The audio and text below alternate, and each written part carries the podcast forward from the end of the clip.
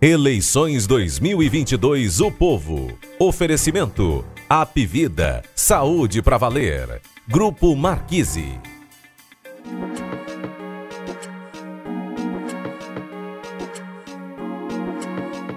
Fala pessoal, este é o episódio 202 do Jogo Político com muito assunto, nova pesquisa IPEC para presidente da República. A expectativa pelo 7 de setembro, os atos programados para todo o Brasil, o que é que pode acontecer neste dia que tem sido agitado, né? O 7 de setembro do ano passado, bastante agitado, e este, no meio da eleição, também promete.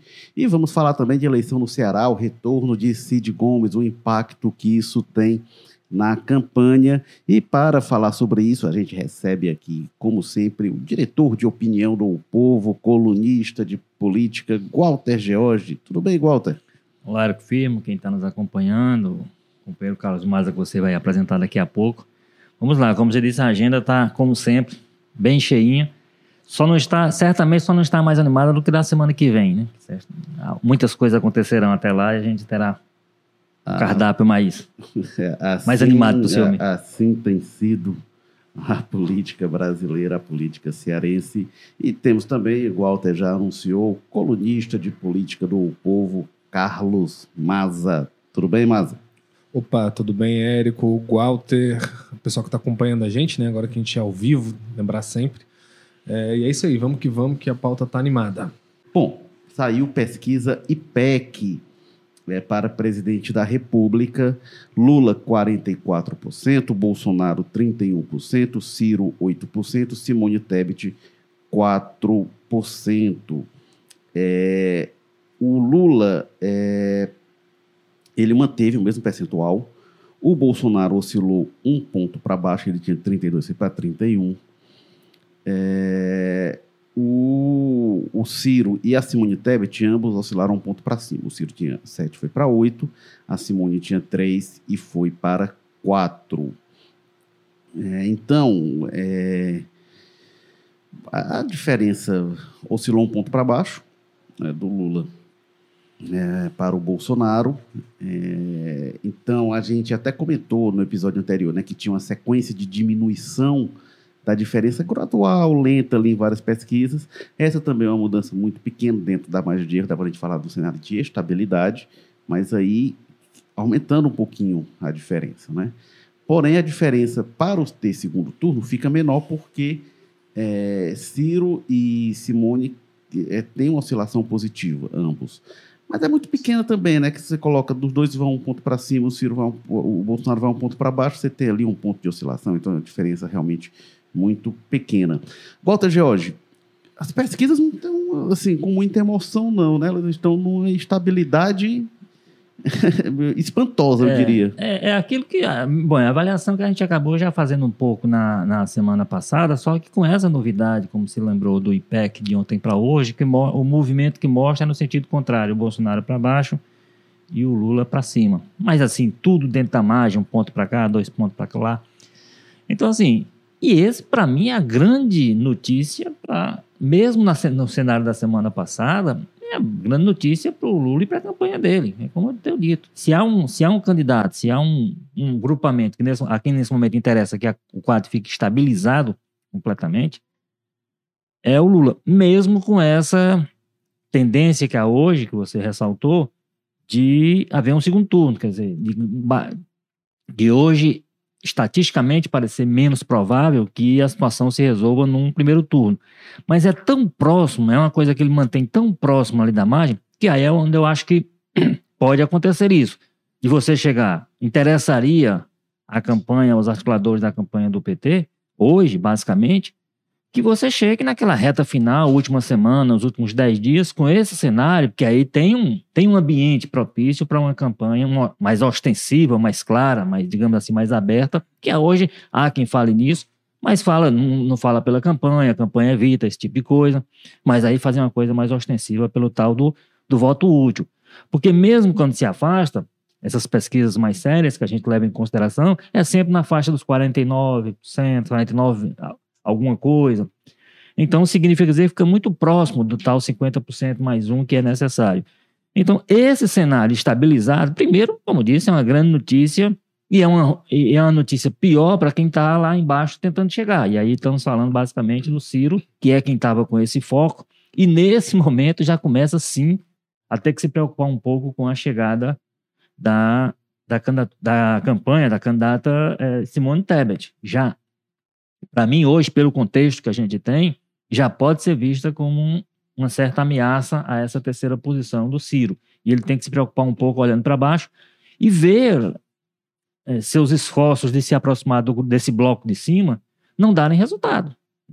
A estratégia que ele tem adotado, e a gente tem seguidamente criticado, porque não entende, inclusive, qual é o foco exato que o Ciro tem, se é pegar os dois ao mesmo tempo, pegar eleitor de um e de outro, que rejeita um e outro, enfim. Isso não fica claro na nossa cabeça, como não, fica, não tem ficado claro, pelo que expressam as pesquisas, para o eleitor. Então, em resumo, em síntese, é isso. Assim, é, é uma situação muito interessante, independente do movimento ser para cima ou para baixo, no nível em que está se dando, para a campanha do Lula. Mostra, por outro lado, e para finalizar, é, um, um problema grande para a campanha do, do, de reeleição do presidente Bolsonaro, que, digamos assim, as armas que ele colocou na mesa para essa, essa briga mais institucional, digamos assim, para a briga pelo voto, o, o, auxílio emergencial, as medidas que ele adotou para que a, os preços dos combustíveis baixassem, né? todas aquelas ações em favor dos caminhoneiros, do táxi, tudo isso aí, me parece que as pesquisas agora já botaram tudo isso no, na avaliação e não na aparência do resultado. Ele não sai do lugar ou se movimenta dentro daquela margem de erro. Então, é um contexto geral que continua favorecendo bastante, mesmo reduzindo-se hoje as possibilidades de uma vitória no primeiro turno, mas favorece bastante a campanha do, do candidato PT. É, tem a aposta aí do Bolsonaro, que é no 7 de setembro, que a gente vai falar daqui a pouco, mas tem um outro dado que eu acho esse dos mais negativos para o Bolsonaro, que é a simulação de segundo turno, né? Que o Lula tinha 50, era na pesquisa anterior, no fim de agosto, era 50 para o Lula, 37 para o Bolsonaro. E nessa é 52 para o Lula e 36 para o Bolsonaro. Então, tem algumas coisas que é o seguinte: é, na, em votos válidos nessa pesquisa, no primeiro turno, está dando 50 para o Lula, 35 para o Bolsonaro. Então, está ali um cenário que, como o Walter falou, o Lula está ali indefinido. Não, não era possível dizer pela pesquisa se o Lula hoje Tá? Não, é, não é daqui a um, um, pouco menos de um mês, quando acontece a eleição, não. Hoje, não é possível dizer se o Lula venceria é, no primeiro turno. É, mas é, é, é, ali embolado. É, eu acho, já comentei isso, eu acho muito difícil o, o, o Lula vencer no primeiro turno por, essa mudança lenta, já estava ali muito indefinido, e aí tem, uma, tem tido perda de espaço, enfim. Mas essa pesquisa em particular, ela é, é, eu acho que é das mais positivas pro, para o Lula, porque é, é, é, tinha uma sequência, a gente comentou na semana passada, o Bolsonaro diminui um ponto, aí passa duas semanas igual, depois diminui mais um, e isso tudo é, ia reduzindo a perspectiva de, de definição em primeiro turno. Só que a essa altura, com a vantagem que tem o Lula se manter e ver uma oscilação negativa do Bolsonaro, isso eu acho realmente muito positivo. É, Carlos Maza, o que, que você achou? Bem, eu acho que é, é, é, tudo isso que vocês colocaram já, né? Tem um pouca coisa a acrescentar, acho que o cenário é esse mesmo. É, essa especificamente positiva para o Lula, né? Mostra ele até em crescimento em alguns estados que historicamente estavam mais próximos do bolsonarismo, né? Ainda que dentro dessa margem de erro, né? Reforça aquela ideia que a gente já vem comentando há algumas semanas aqui, já deve estar até chato, pessoal que escuta que essa eleição ela chama atenção pelo valor consolidado, né? Como o voto já está definido há muito tempo, como o pessoal já está bem dividido mesmo, muito para além da, da, campanha eleitoral, da, da, propaganda em rádio e TV, da liberação desses recursos, tudo isso pouco teve impacto, né? Pouco se refletiu nessas pesquisas que a gente está vendo nas últimas semanas, porque parece que o pessoal já sabe muito bem quem vai votar, o que a gente pode ter de mudança agora nos últimos dias. Agora, teve uma coisa que a gente comentou umas semanas atrás, que seria essa questão própria da mobilização de 7 de setembro. Né? A gente vai falar mais do mérito em si daqui a pouco, mas já podia, talvez, com algum grau de otimismo, eu não achava isso já antes, mas é, poderia, com algum grau de otimismo, esperar uma melhora do Bolsonaro nas vésperas, né? Porque a gente sabe que essa é a grande data de mobilização da base bolsonarista, né? Do pessoal que apoia o presidente, talvez algum sentimento que estivesse pegando, de antecipação para relação ao movimento, e o que a gente tem visto não é muito nessa linha, né? Tá tendo esse movimento forte ali entre o pessoal convertido já, mas não, não, não houve um movimento que incendiasse como até no ano passado mesmo, eu acho que teve uma, uma penetração maior na sociedade, a discussão é, em torno da antecipada, né? De ai meu Deus, está chegando aí o 7 de setembro, o, o, temor de algumas pessoas, ou a expectativa de outras. Eu acho que até nesse sentido, esse ano deu uma, ficou um pouco mais rarefeito. Enfim, depois daqui a pouco a gente fala melhor sobre essa questão, mas poderia já se refletir em alguma coisa na pesquisa e não se refletiu, né? Continua tudo bem estagnado, o que é bom para o Lula, né? É, principalmente porque o Lula tem aí a possibilidade de herdar bem os votos do Ciro, se repetir o fenômeno que aconteceu em 2018 com o Haddad, ainda mais com os votos da Simone, a Simone tendo essa postura mais de bater de frente com o, o diretamente com o Bolsonaro, enfim, tem muitas coisas aí mais positivas é, para o Lula, mas vamos ver, né? 7 de setembro a gente sabe que não é uma data comum, pode muita coisa acontecer. É, a pesquisa Datafolha, inclusive, tinha trazido um crescimento maior da Simone Tebet, né? Mas é, agora outra notícia que, que torna essa pesquisa também favorável para o Lula e ruim para o Bolsonaro, na minha interpretação, é o crescimento da rejeição do Bolsonaro. Né? Tinha 47 foi para 49 e o Lula manteve 36. O Ciro tem 17, da Simone Tebet também cresceu. Tá lá, é, deixa eu mas o custo ficar mais conhecido é sempre esse, é, né? É 8% dela, né? Isso aí é natural, né? Natural que isso ocorrera 6 foi para 8%. Então, isso a, acaba naturalmente é, ocorrendo e era de esperar, mas muito menor que a dos outros. Mas, é, então, tem esse conjunto de circunstâncias. Eu ainda acho muito difícil uma definição em primeiro turno, né? É, até porque acho que o Lula está fazendo uma campanha assim, meio de retranca, assim, de tentar ir empurrando com a barriga e tentar que chegue logo o dia 2 de outubro e, e se pudesse ser amanhã, para o Lula a campanha, a, a eleição seria amanhã. Mas tem, mas tem uma mudança aí, viu, Érico? Você tem razão, assim, a campanha dele até... Primeiro, só reforçando o que eu disse, assim, eu também acho que hoje não tem cenário para resolver em primeiro turno. O que eu acho é que esse cenário de hoje permite uma mudança de estratégia na última semana em busca dessa possibilidade. Então, eu, também, eu, se a eleição fosse hoje, eu também não apostaria em solução do primeiro turno.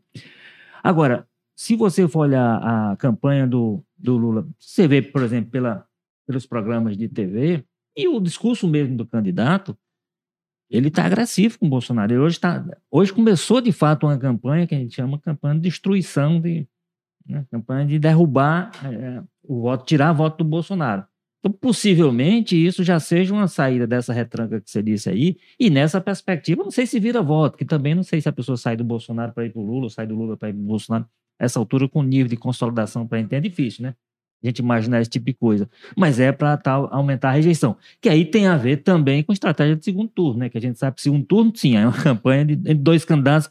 Eu vou votar naquele que eu rejeito menos, muitas vezes. É, eu acho que essa é uma questão central, né? Quando a gente vê esse cenário muito cristalizado, eu acho que isso, para mim, é a grande informação dessas seguidas pesquisas. As pessoas se definiram muito antes, isso é impressionante.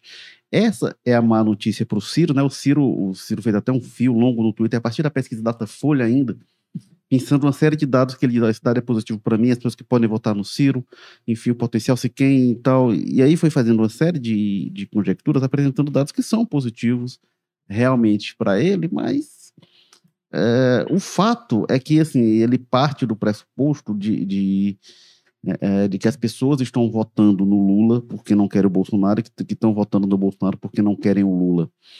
Eu acho que 2018 teve um, um, muito disso, sobretudo em relação. Teve nos dois lados isso muito forte.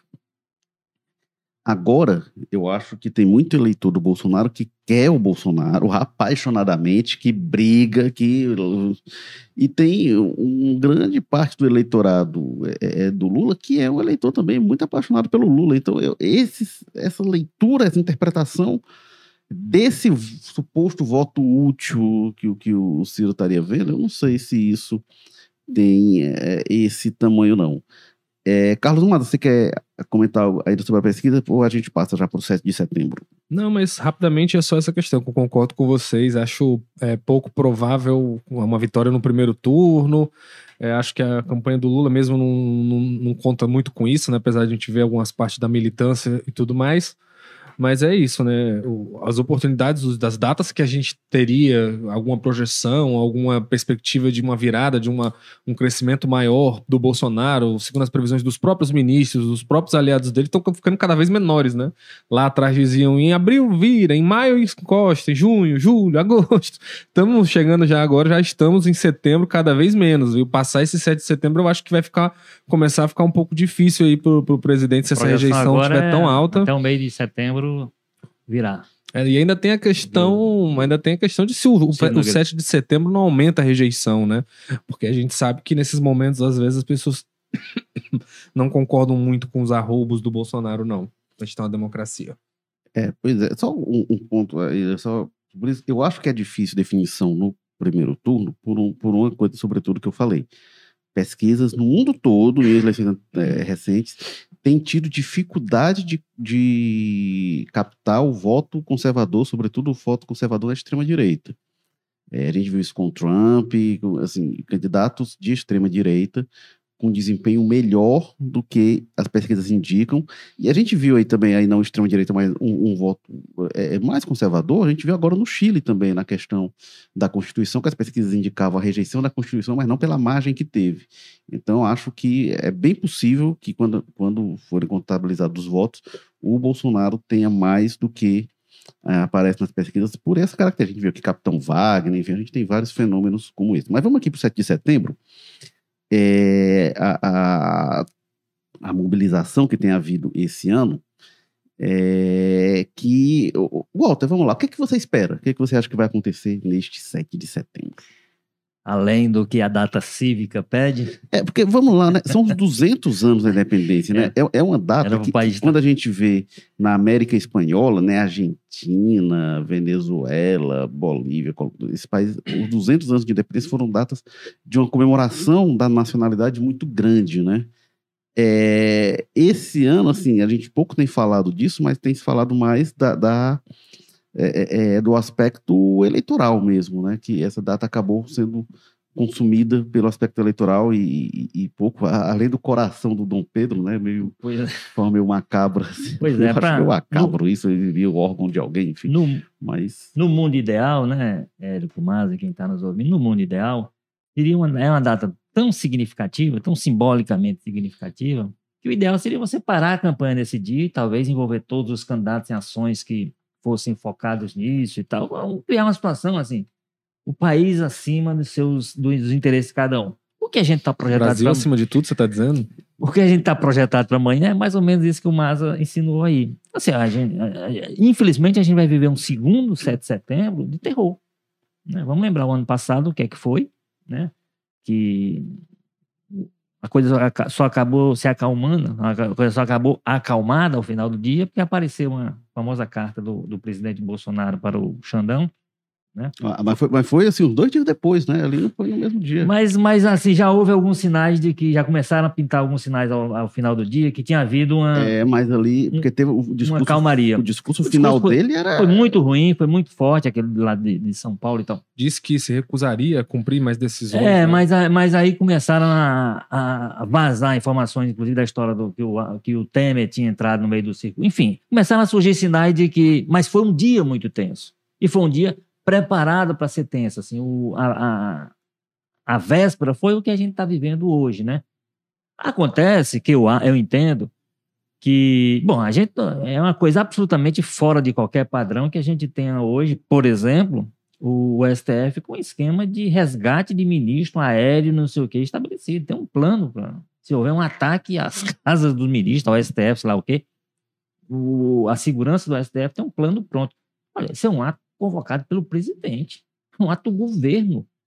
Como é que um ato quase que oficial, vou dizer que é oficial, porque, é, na verdade, é. Muito embora ele tenha convocado e esteja participando, parece ser uma coisa muito de militância. Mas é um, há, há, um, há uma situação que o presidente apoia e que se prevê que pode haver ataque a instituições. O Brasília, desde ontem à noite, está cercado lá a área do, do, a esplanada dos ministérios, a, o acesso aos poderes está tudo fechado, porque tem esse medo de um ataque. Essas pessoas estão lá chamadas pelo presidente da República. Como é que o presidente da República não vem ele próprio nesse momento e dizer, ó, é o seguinte, não tem, na, não tem ataque nenhum, não vai haver ato nenhum. Então, não, as declarações que ele dá são no sentido contrário. Inclusive, ele deu uma declaração agora, agora de manhã, esquisitérrima, ou foi agora de manhã, ou foi ontem, no final da tarde, dizendo que essa questão das armas que o Faquin, o decreto que o Faquin, né, depois da eleição, eu vou dar um jeito. Eu vou dar um jeito depois, da, primeiro, depois da eleição, ele, ele, é tão presidente agora quanto será depois da eleição. Se tem um jeito a dar, e ele acha que o problema é tão sério quanto ele diz, porque vamos lembrar que o ministro Faquim suspendeu a, a eficácia, a, a, alguns decretos ligados àquele questionamento, principalmente tendo em vista a questão eleitoral. Né? Algum, algum, algum, aqueles decretos do presidente que, que, que liberavam negócios com armas e tudo, está parcialmente suspenso por uma decisão do ministro. Ele vai, vai dar um jeito nisso depois, do, depois da eleição. Vai dar um jeito depois da eleição? De que forma?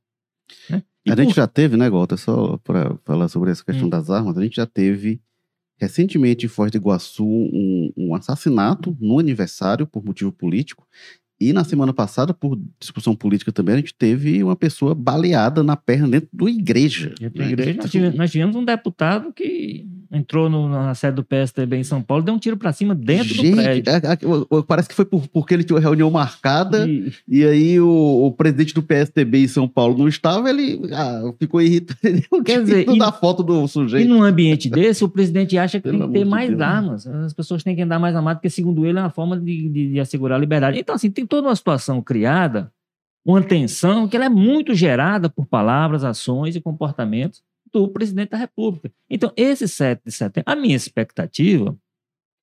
Bom, já se conseguiu desarmar algumas coisas do Rio, porque ele, ele pretendia um espetáculo muito grande, que aí o, a prefeitura deu uma primeira deu um primeiro, abriu uma primeira problemática, depois foi se vendo, mas vai ter um espetáculo. E aí o grande problema disso tudo, inclusive da programação que envolve amanhã o presidente da República, é porque parte disso é o nosso dinheiro. Parte disso, o espetáculo do Rio, por exemplo, os caças que vão fazer rasante, os, os, as embarcações que vão a partir da, do litoral do Rio lá fazer algumas coisas, tudo, tudo isso é um espetáculo político que tem a ver com os interesses eleitorais do presidente e que sairão do nosso bolso. A conta será paga pelo contribuinte brasileiro, o que concorda, que tem uma parte que inclusive estará lá, e quem discorda, e quem acha que não tem nada a ver uma coisa com a outra.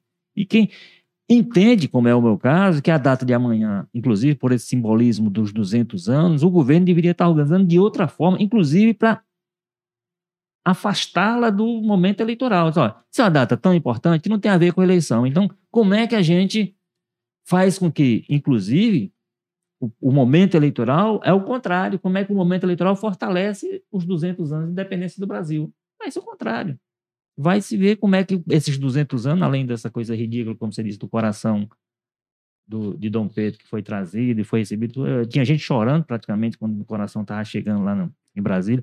Aliás, disso aí é interessante, até, foi até o Hélio Gaspar que disse isso, o governo brasileiro deu toda a pompa para isso aí, e o governo português indicou qual o tamanho da coisa, mandou o representante da Câmara lá do município, onde, onde o coração está, né? foi quem veio como representante de Portugal. É isso. Lá era um problema municipal, aqui virou um problema quase que global, quase que nacional, sim, porque o presidente... Rendeu o gafe, né? Porque o, é. o Bolsonaro soltou lá uma frase... Então, é, eu fico muito preocupado com o clima que o presidente estabeleceu para esse 7 de setembro, para uma data que deveria ter outro tipo de tratamento. Eu acho que nós teremos tensão, mas a minha expectativa é que a gente, o, o, desfecho disso tudo será o que nós tivemos em 2021, quando o presidente também estabeleceu um clima desse tipo. Ou seja, tirar disso tudo vai, vai, vai virar nada. Carlos Maza, o que é que você projeta? É, eu fico numa posição meio mista, meio parecida até com a do Walter. Eu acho que o contexto em que essa coisa acontece é bem diferente do do ano passado por incrível que pareça, hoje, claro que a relação não tá nada boa, continua com tensão e tudo, mas eu acho que a crise entre os poderes no ano passado estava com um componente muito mais visceral, muito mais de bater de frente mesmo. Tanto que as declarações do Bolsonaro na época aos ministros, né, o Alexandre de Moraes e ao Barroso, era né, um, um monte de impropérios bem mais fortes. É, eu acho que a própria movimentação que se teve com relação a isso foi muito mais intensa naquela época, porque estava né, a questão de batidas policiais envolvendo apoiadores né, do, do presidente e muita coisa assim muito forte acontecendo em termos disso e também essa questão que eu acho que as instituições se prepararam um pouco melhor, né? O Faquin toma essa decisão da questão de suspender o decreto das armas, é, faz um apelo mais direto com relação a, a, a, né, a, esses movimentos serem pacificados. Tem aí toda uma questão de preparo que se estabeleceu ao longo do ano, de conhecer isso. Entidades internacionais entraram muito forte, eu acho que é a grande diferença do ano passado. os órgãos internacionais entraram muito forte, inclusive há informações se não me engano, a coluna do Jamil Chad no UOL, que é hoje talvez o jornalista que mais acompanha, né? Melhor acompanha essa questão da comunidade internacional com o Brasil. Destaca que até serviços secretos de países grandes lá da, da, da OTAN se manifestaram é, ao governo brasileiro de que não aceitariam nenhum tipo de ruptura democrática, institucional e tudo mais. Então tem aí todos uns olhos do mundo mais virados, vão se formar mecanismos para acompanhar esse evento mas ao mesmo tempo é aquilo, né? Eu, eu acho que o eleitorado dele, do presidente, nunca teve tão açoitado, né? A gente está falando, a gente está num ano eleitoral que tem um componente a mais de, de, de, racha. Tem essa questão das pesquisas não estarem favoráveis ao presidente. O presidente incentiva, incentiva, incentiva. Agora colocou no programa, né? No horário eleitoral, estava praticamente uma convocação para esses atos, né? Porque, ou seja, além do dinheiro do desfile que a gente vai pagar, ele ainda usa o horário ali dedicado ao fundo eleitoral para fazer propaganda a um evento dele. Então, que vai ter dinheiro público, enfim. Então, é todas essas questões. Então, às vezes basta que apenas um, né? Uma pessoa se exalte ou duas ali nesse grupo para criar um problema maior. Então, eu acho que tem um preparo institucional maior, eu acho que tem uma cabeça mais fria ao longo desses anos. Você aprendeu a entender o modus operandi desse pessoal e saber como funciona e saber coibir, mas ao mesmo tempo é sempre uma atenção, né? Para dar, até porque sempre, desde a primeira vez até hoje, para dar errado é muito fácil. O, o, o, surpreendente até hoje nunca ter dado errado, não ter acontecido mortes, não ter acontecido espetáculos como aconteceu lá na invasão do Capitólio nos Estados Unidos, enfim, é, tem muita margem para dar errado isso aí. É, tem vários comentários aqui, deixa eu ler alguns aqui. O Josafá diz: Bolsonaro reeleito no primeiro turno para o bem do Brasil. É, completa corrupção no Brasil, nunca mais. Pastor Davi Rodrigues, também Bolsonaro 2022. João Vitor Personal, também Bolsonaro 2022. É, o Reginaldo disse que Bolsonaro não ganha, vai levar um pontapé na bunda. É, Zaqueu, nunca foi tão fácil votar nessas eleições. Basta ver pautas entre os dois principais candidatos: legalização das drogas, aborto, ideologia de gênero, desencarceramento de criminosos, etc, etc. É, aí o João Vitor Personal diz Bolsonaro no primeiro turno. Aí o Pin, Pingu diz Lula é o mano Camilo. É, aí o Zaqueu fala que, que vocês comentaram. Melhor que você faça desfiles com o nosso dinheiro do que propina para corruptos, como fazia o criminoso de São Bernardo com o nosso dinheiro. Acho que nenhum. É, outro, é, né? Não, e a questão aí não é essa, né? A questão é o que é que é legal e o que é que é ilegal, né? O que pode e o que não pode, do ponto de vista legal. Uhum. É, é, é, é aquilo que todo mundo precisa estar submetido, que é o rigor da lei. É, o João Vitor diz: tem 200 anos comemorando o 7 de setembro. E só o atual presidente que se utiliza de caças e passeatas militares. Eu acho que é, se apropriar da data dessa forma e no meio da eleição, enfim, eu confesso é, e misturar que eu, com a campanha, né? É, eu confesso que eu nunca ainda, tinha visto. Ainda, até... O que o Maza falou, né? Ir por hora eleitoral e tal, isso eu nunca tinha visto. Ainda tem essa questão, né? Como é que vai separar se tiverem ônibus carregando pessoas para as esplanadas, como é que vai separar isso? Isso é dinheiro da campanha dele? É um dinheiro para o ato cívico? Enfim, tem muita coisa complicada aí, né? Nessa associação. É, o Gilvan, amanhã patriotas deste país nas ruas do Brasil, porque não aguenta mais os nove togados que só atrapalham o crescimento do Brasil. Bom, é, tem uma coisa, é, é que, que eu acho desse 7 de setembro, tá? A minha impressão que vocês falaram sobre isso, é de uma mobilização que não está como a do ano passado. Tem uma coisa que hoje, particularmente, né, é muito significativo. Hoje faz quatro anos do episódio lá da facada do Bolsonaro em Juiz de Fora, é, que foi um, um, episódio muito traumático e marcante na eleição de 2018, e isso está sendo lembrado com muita ênfase, está um componente muito emocional, né? Foi em 6 de setembro, enfim. É, a minha impressão, apesar disso, é que eu estou vendo menos mobilização, que não quer dizer que ela não esteja havendo, né? Você vê é, a mobilização pelo WhatsApp, pelo Telegram, ela pode ser uma mobilização silenciosa, a gente vai ver qual o tamanho que ela tem de fato. Mas tem alguns aspectos que eu acho que talvez a gente não tenha um 7 de setembro como do ano passado, porque, é, primeiro, a gente está no período eleitoral e, como o Maza bem lembrou, tem uma série de restrições dependendo do que for feito, do que for dito, enfim, isso pode gerar problema para a campanha do Bolsonaro. Inclusive, tem uma coisa: se isso que o Walter comentou de, de risco de, de, de, violência, de invasão, de ataque às instituições, enfim. É, se isso ocorre no meio de uma campanha eleitoral, isso periga ser uma pá de cal na campanha do Bolsonaro, né? Isso aumenta a rejeição, que já é, como eu falei aqui, quando a gente falou da pesquisa IPEC, já é muito alta. Então, acho que tem. Aliás, Érico, só, só um assim, e, e, o Bolsonaro tanto tem consciência disso, me parece, que ele, no evento que ele teve no Paraná outro dia, ele mandou baixar uma faixa que pedia, coisa que ele não tinha feito até então.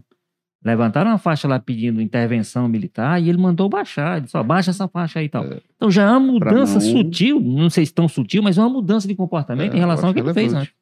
E tem uma coisa, né? No ano passado tinha uma. O que que estava pegando mais no ano passado? O que que era o grande é, combustível das manifestações aí? A questão dos caminhoneiros, né? Tinha uma ameaça de paralisação dos caminhoneiros. O Zé Trovão era alguém que estava incendiando, enfim. É, e até quando chegou perto, o Bolsonaro disse, soltou o áudio do Bolsonaro, né? O pessoal, não, não, não fecha essa estrada não, que vai gerar um problema para a economia, enfim.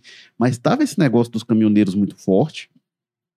E, e, esse ano isso não acontece, até porque, é, é, como o Walter Mata falava, né, tem o bônus é, é que está sendo pago para os caminhoneiros, então seria muito estranho, seria contra o governo, inclusive. Né? Aliás, se tem um movimento de caminhoneiros, aquela coisa de fechar estradas e tal, também nessa eleição, seria uma coisa muito ruim contra o Bolsonaro, é, para a campanha do Bolsonaro. Aliás, e aí recuperando o que o, o Gota comentou, a gente lembra do que foi o 7 de setembro do ano passado, e a minha leitura é que foi uma derrota para o Bolsonaro. Porque ele faz aquela ofensiva muito agressiva, e dias depois faz um recuo, na, acho que foi dois dias depois, na famosa carta que redigida pelo Temer, né, e tal, em que ele faz o recuo. Então aquilo ali desgastou ele com as instituições, depois ele não pôde sustentar, a militância ficou meio. É, não vai, não vai algum tentando dizer, olha que gênio da estratégia e tal. Ali foi um, uma ida e vinda, enfim, o Bolsonaro mesmo depois teria dado sinais que acho que foi feito meio de bobo, porque o STF não teria acatado propriamente. E o próprio pessoal achou ali na época, quem, os mais babões, né, quem defende tudo que o Bolsonaro faz, mesmo que seja em direções opostas, porque tem esse, defende quando ele ataca, defende quando ele é, quando ele a, a, ameniza, enfim. E aí, o pessoal diz: ah, não, mas olha que estratégia que, é que ele fez com o STF. Esse pessoal está reclamando do STF até hoje. Então, assim, aquela estratégia genial não se viu para mudar a postura do STF. Acho que a gente tem essa situação. Algo mais, senhores, sobre 7 de setembro ou a gente passa aqui para o próximo tema? Não, só recomendar que as pessoas amanhã cantem um hino, como a, a, a, a, botar a mão no peito e façam sua reverência ao país aos 200 anos dele. E... De, uma, de uma contestada independência, eu diria. É, vamos fazer uma reflexão, né, do para que serviu essa independência e o que, que a gente aprendeu nesses 200 anos em termos de nação.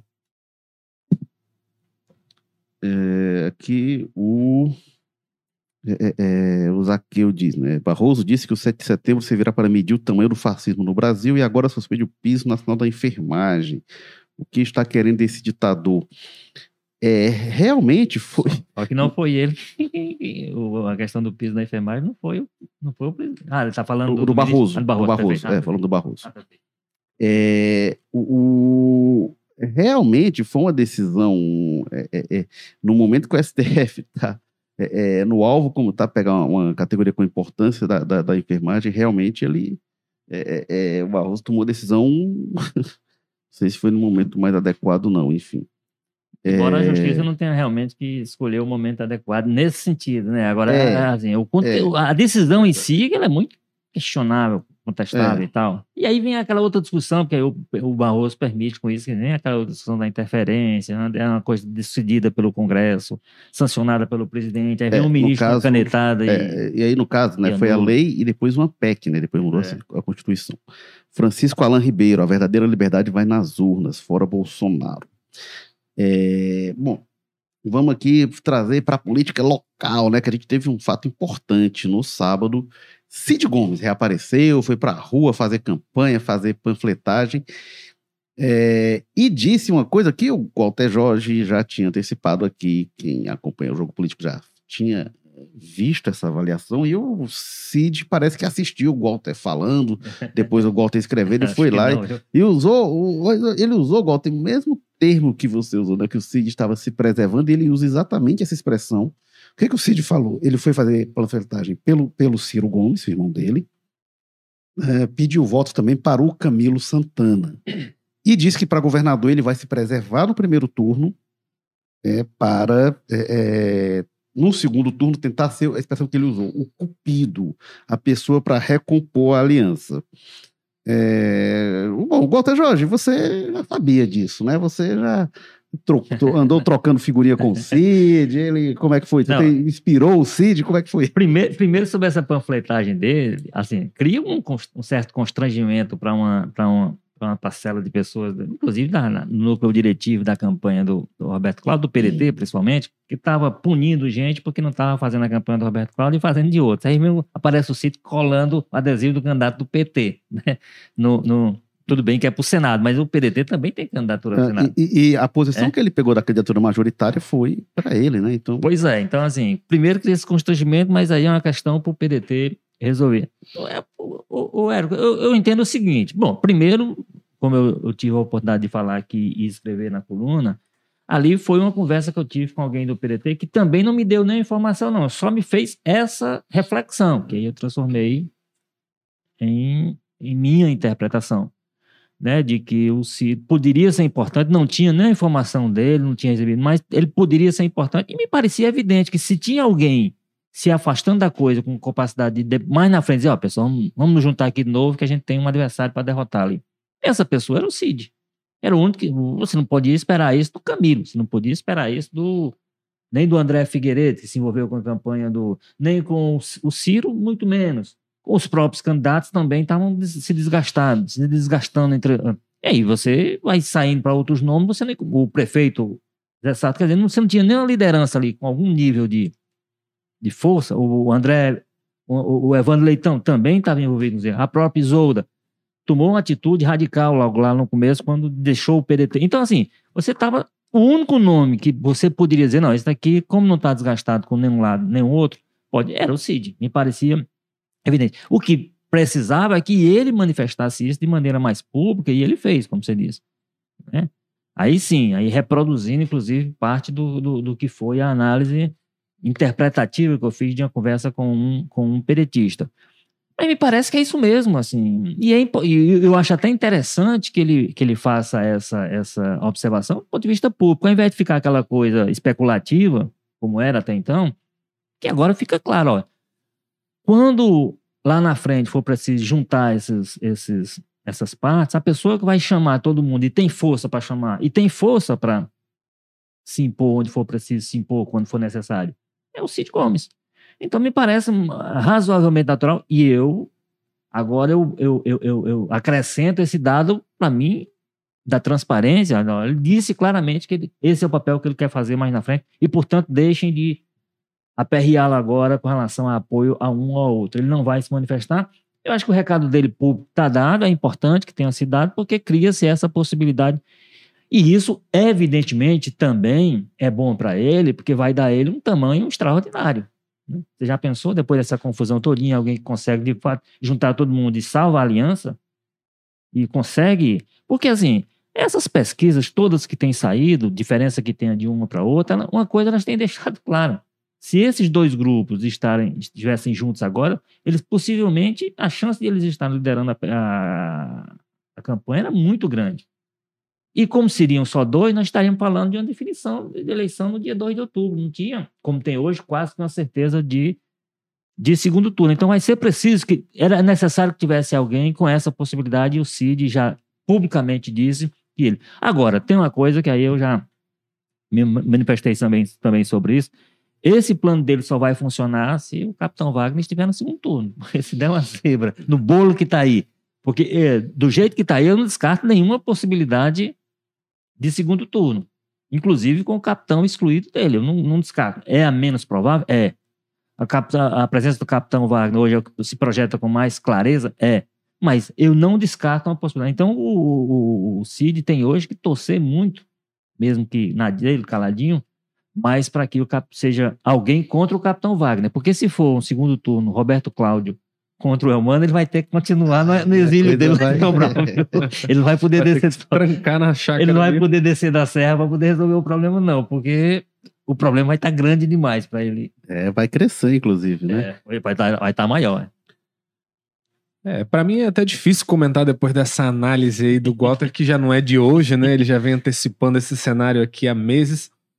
Mas é isso mesmo, né? Confirma basicamente isso e, e, não levanta dúvida se não é desde o início essa era a estratégia adotada até de uma maneira consciente ali, né? Ainda que não informada para muita gente, porque conversando, a gente, o que a gente ouvia era que o Cid estava sumido mesmo e sem explicação mesmo, né? Mas vai saber quem né, pode conhecer outros detalhes dessa, desse processo. É, e, e é isso, né? Levanta algumas dúvidas, né? Muito sobre por que isso aconteceu, por que ele se afastou, até porque essa ausência de liderança, como o Walter lembrou, foi um critério muito determinante para o rompimento, né, para essa as coisas ficarem soltas até o ponto de terem candidaturas tanto do PDT quanto do PT. Então, por que, que o Cid não atuou lá atrás? Por que ele, antes mesmo do rompimento, já estava se preservando para depois tentar juntar. Aí levanta até aquela especulação do Wagner de, né, será que não é falso esse rompimento? Eles inventaram só para forçar um segundo turno? Acho zero provável é isso aí, porque enfim, a gente vê que o rompimento é real, as brigas internas, as acusações, não, né, mas o nível e, de... E quem de... perdeu com o rompimento foram eles Não, mesmo. é, exato. Seria uma, uma, né, mirabolante demais mas que fica essa dúvida de para que então o Cid não, não, atuou nunca, né? Fico, se afastou. E também qual seria a posição do Cid com relação à candidata ter sido a Isolda lá atrás, né? O como que o, o Cid se manifestou nisso. Por verdade, a gente tem as versões diferentes, né? O Roberto Cláudio fala uma coisa, que, que, que, não existia tese de candidatura natural e que isso nunca foi informado. Camilo disse que não, que, que foi informado sim, que o Cid concordava, enfim. Tem várias versões aí com relação a isso. É, mas agora é isso, né? O Cid meio que passou a régua nisso aí e falou: ó, depois, daqui para frente, precisar de um bombeiro, se precisar de alguém para juntar tudo, vai ser ele, obviamente, né? Não, não, não tem outro nome com esse nível de liderança, ascensão sobre o grupo e que se preservou desses conflitos todos. Agora, a gente sabe como é que essas coisas funcionam, né? A gente até tinha comentado alguns programas atrás. Nunca foi impossível uma recomposição ali difícil teria que mudar algumas composições, mas a gente sabe, tipo, por exemplo, hoje no PDT, o PDT apoia o Roberto Cláudio e tudo mais, mas a gente sabe que tem pessoas ali dentro que são muito próximas a governador Isolda, são muito próximas ao ex-governador Camilo, que não teriam problema nenhum em ganhar um protagonismo maior, né, numa gestão do humano, por exemplo, e puxar de alguma forma o PDT para esse pessoal. Então, sempre tem caminhos ali para fazer uma composição. Não precisa todo mundo que ficou contrariado do PDT sair, migrar para o PT, todo mundo que ficou contrariado no PT sair do PT e para outro, enfim. E aí, com o Cid atuando como esse grande bombeiro aí, as coisas ficam mais até claras até. Vamos ver. Essa coisa, eu, é, igual você falou dessa possibilidade do, do, do capitão não estar no segundo turno, tem outra, né? Se o capitão vence no primeiro turno, que é extremamente pouco provável, mas ainda pode acontecer. Aí eu seria... Também, eu também não descarto, não, assim. Aí mas, sim, o plano do Cid seria bem embora, complicado. Muito embora... É, não, aí o plano dele estaria fracassado, né? Não teria... É, teria que rearticular uma é. oposição, né? Mas, é. enfim... Olha, mas vamos lá. O que, que eu achei? O que eu achei, talvez, mais engraçado dessa, desse pedido de voto do Cid é porque ele foi pedir voto para o Ciro e para o Camilo, que são provavelmente é, é, é, os dois protagonistas. Os dois antagonistas, é, né? Do momento. Antagonistas do fim da aliança, que o Cid lamentou muito o fim da aliança, quem é que estava lá protagonizando? Era Ciro de um lado e o Camilo do outro, batendo de frente, inclusive com é, manifestações muito duras do Ciro em relação ao, ao Camilo. O que o Cid deixou claro ali que não endossa. Né? Quando o, o, o Cid pede volta e prega adesivo do Camilo, Ele não trata o Camilo como desertor, como o Ciro fez, não trata como traidor. Mas ao mesmo tempo, né, Érico, simbolicamente, ele ele se coloca como, ó, quem tem condição de juntar esses dois aqui, porque está ao lado deles dois, porque até por serem os antagonistas, a cara da, da, da, como você diz, a cara do, do rompimento tem o, tem o Camilo de um lado e o Ciro do outro. Aí de repente Exatamente. o cara chega trabalhando para os dois, ó, é. Essa pessoa aqui é que vai depois tentar juntar essas é. partes. É. Embora, né, de, de, certo ponto de vista, ele, quem ele pega da chapa majoritária no Ceará é o, é o Camilo, né? Porque o Ciro é personagem nacional. Mas aí, desse ponto de vista, realmente tem os dois. Mas foi interessante o Ciro aparecer, porque tinha muita especulação, desde o fim de junho, pelo menos, muita especulação sobre o papel do Cid, como é que ele iria atuar, enfim. É, e aí o, o Cid respondeu com clareza e manifestou sobre um monte de coisa. Então tirou um monte de dúvida. Ó, vai se posicionar assim, não vai se posicionar assim. O que ele acha é isso. Tem algumas coisas que eu acho que ele acabou não é, explicando que era a posição dele em relação à Isolda, se ele queria que a Isolda fosse candidata, ele me deixou a impressão que sim, mas ele não diz isso com todas as letras. É, uma das coisas que eu achei mais emblemáticas na fala do, do, do Cid é porque três vezes ele fala que era contra o fim da aliança. Ele diz, como é esse rompimento foi a lei ou a minha vontade? E depois foi só a lei. Ele disse, foi contra a minha vontade, é. né? O alheio é uma coisa que não passou. E quando ele diz é contra a minha vontade, era no sentido contrário. Aí depois ele repete, e repete com uma ênfase em particular. Ele diz assim, como isso foi contra a minha vontade, quando ele é questionado sobre por, por que, que não vai né, apoiar o Roberto Cláudio. E mais na frente, ele, quando perguntado se ele não teme prejudicar a candidatura do Roberto Cláudio, ele diz: o que eu temo é, é, é, prejudicar a aliança que infelizmente se rompeu. Eu achei engraçado ele, dizer ele, isso. Ele só tem que explicar né, desse contexto aí, desculpa lhe perturbar, lhe interromper mais uma vez, mas assim, o que ele tem só tem qual é a posição que ele ficou com relação à questão da, do respeito às prévias, porque assim, as prévias foram bancadas por ele, foram anunciadas por ele, foram conduzidas por ele, participou de vários dos eventos, e me parece que as prévias foram respeitadas do ponto de vista formal. É. Né? Então, assim, tinha um processo ali. Tinha um processo que foi é. atropelado. Então, qual é a posição dele sobre essa questão específica? Assim, ele precisaria dizer assim: bom, esse rompimento é culpa de quem? Pois é, isso ele não falou. E aí, ele, quando ele fala que não se posicionar, ele diz assim: se, se, eu tomar um lado, eu vou ter essa dificuldade de ser o mediador. E eu acho é, que isso passa por isso. É. é.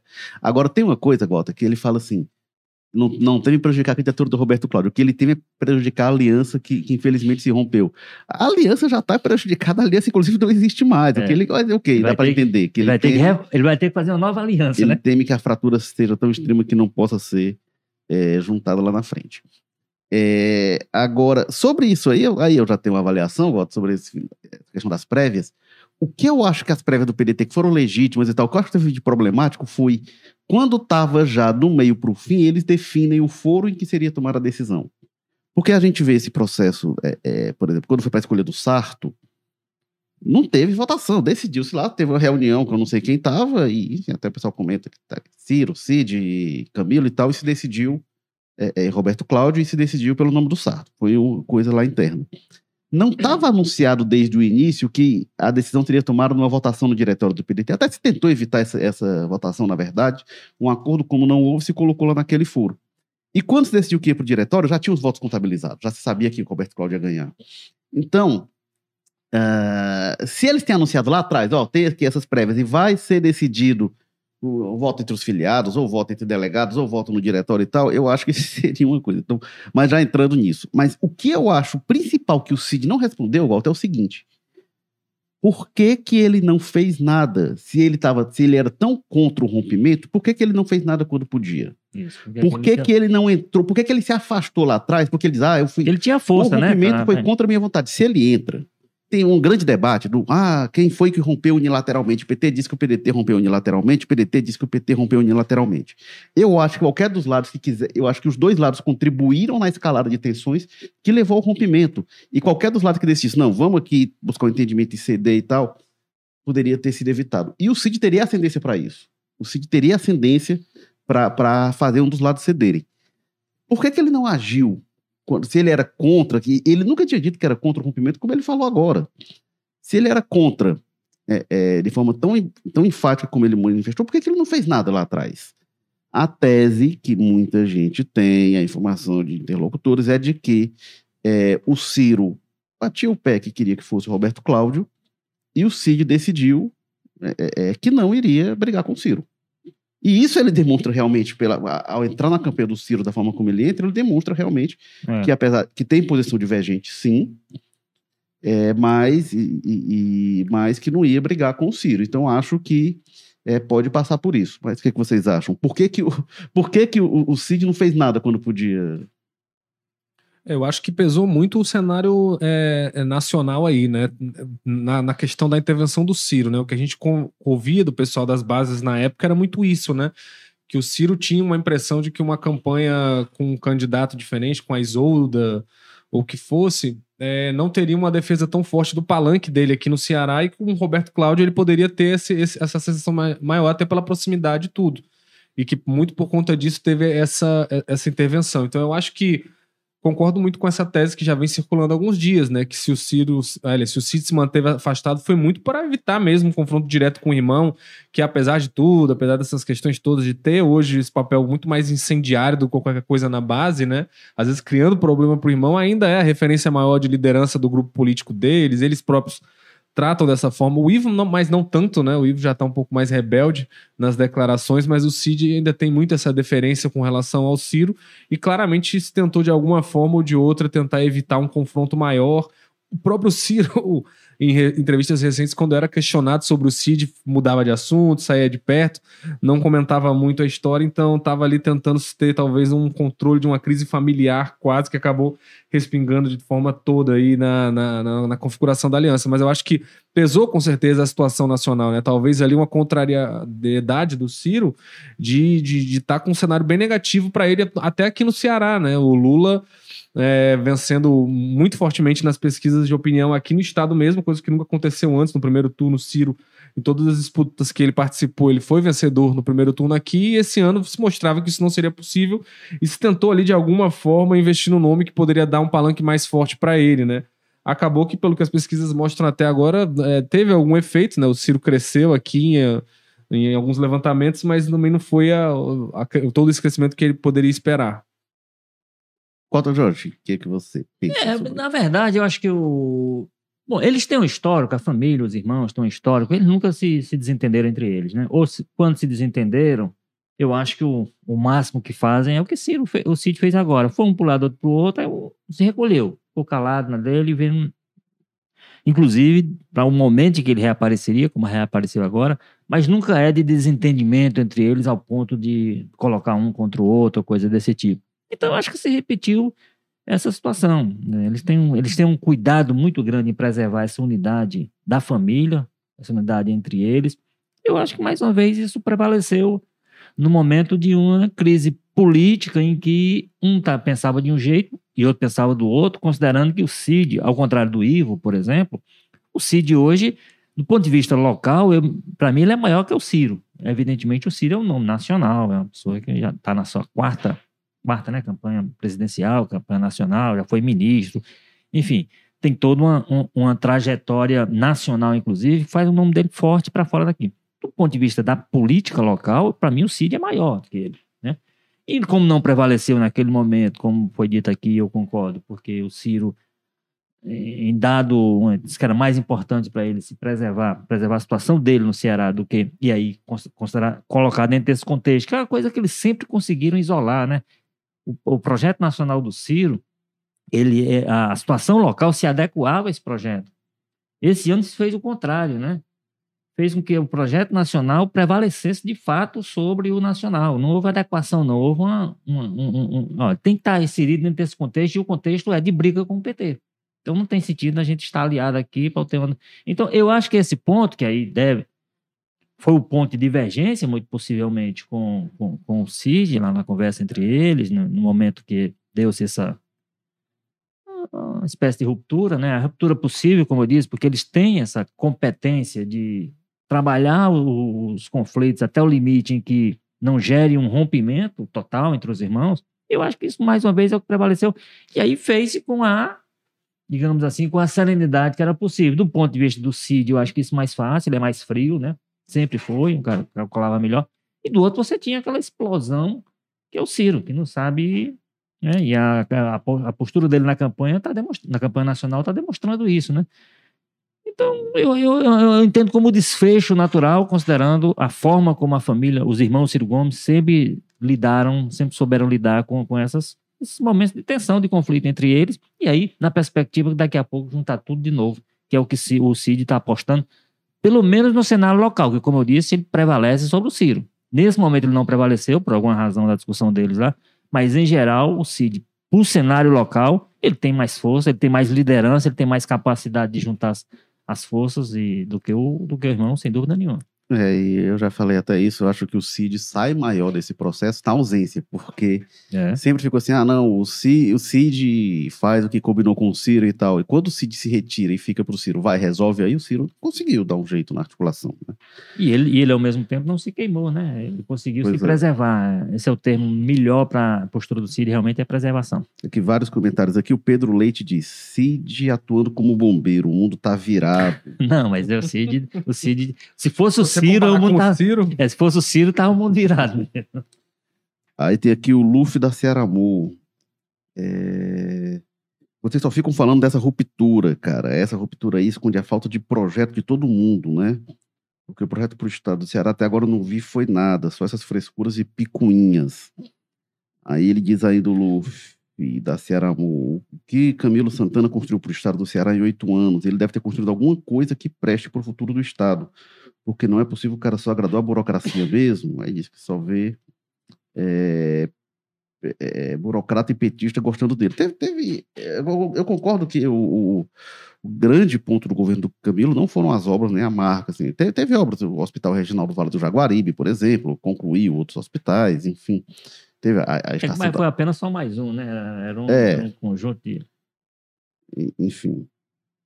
É, deixa eu ver aqui o que, que tem mais. Aí tem uma pergunta aqui do Francisco Alan Ribeiro.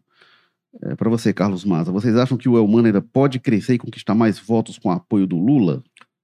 Com certeza. Eu acho que a gente ainda teve muito pouco tempo de campanha de rádio e televisão nas pesquisas até agora para mostrar todo esse potencial aí, principalmente no interior. Na região metropolitana, eu acho que essa, essa só esse apoio do, do Lula e do Camilo tem menor influência, mas no interior eu acho que não chegou-se ainda ao teto desse poder de transferência, não. Apesar de não significar que ele vai disparar né, nessas regiões só por causa disso.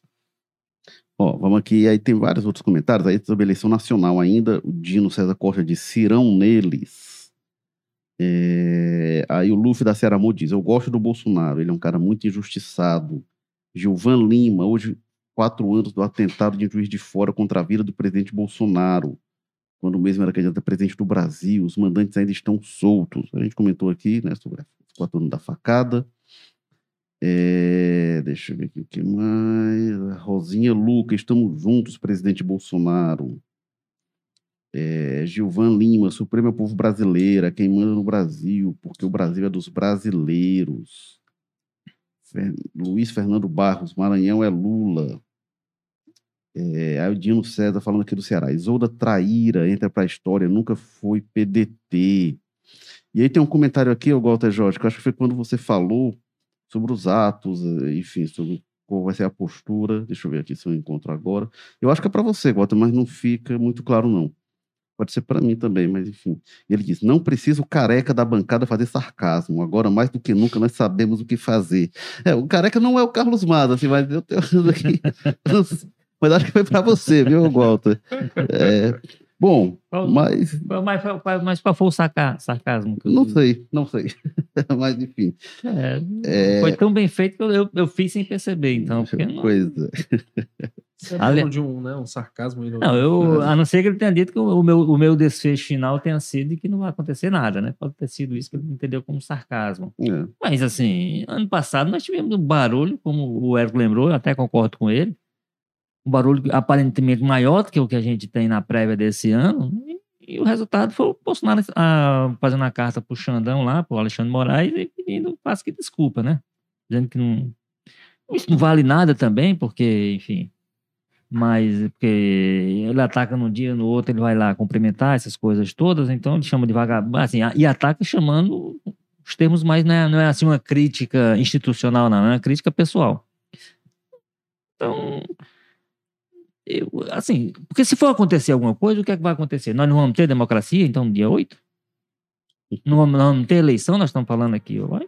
Então, eu acho que vai acontecer isso mesmo, nada. É uma boa análise careca da bancada. Bom, este foi o Jogo Político 202. Lembrando que hoje à tarde tem mais Jogo Político, o programa Jogo Político, comentado pelo nosso Ítalo Coriolano às, Coriolano, às 14h30 no YouTube, no Facebook e no Twitter. Lembrando que nós aqui no podcast Jogo Político voltamos semana que vem, na quarta-feira, às 10 da manhã. A gente está no YouTube, no Facebook, no Twitter do Povo. Estamos no Apple Podcast, Spotify, Amazon Music, Google Podcast, Rádio Public. Lembrando que o Jogo Político tem o Bruno Silva na técnica e estratégia digital do Diego Viana, produção do Marcelo Teixeira, edição da Nicole Vieira e diretores executivos de jornalismo são Ana Nandaf e Eric Guimarães. E estamos também no O Povo Mais, a plataforma multi-streaming de jornalismo e cultura do O Povo. Obrigado, Carlos Maza. Valeu, Érico, Walter, pessoal que acompanhou a gente, aguentou a gente até agora. Foi um prazer. Obrigado, Walter Jorge. Ok, um abraço, um abraço a todo mundo. E se, se a coisa acontecer do jeito que eu previ aqui amanhã, a gente tá de volta semana que vem. Se não, vamos ver, né? O que, é que vai acontecer. Pois é, até semana que vem a gente espera estar de volta. Tchau. Eleições 2022 O Povo. Oferecimento. Apvida. Saúde para valer. Grupo Marquise.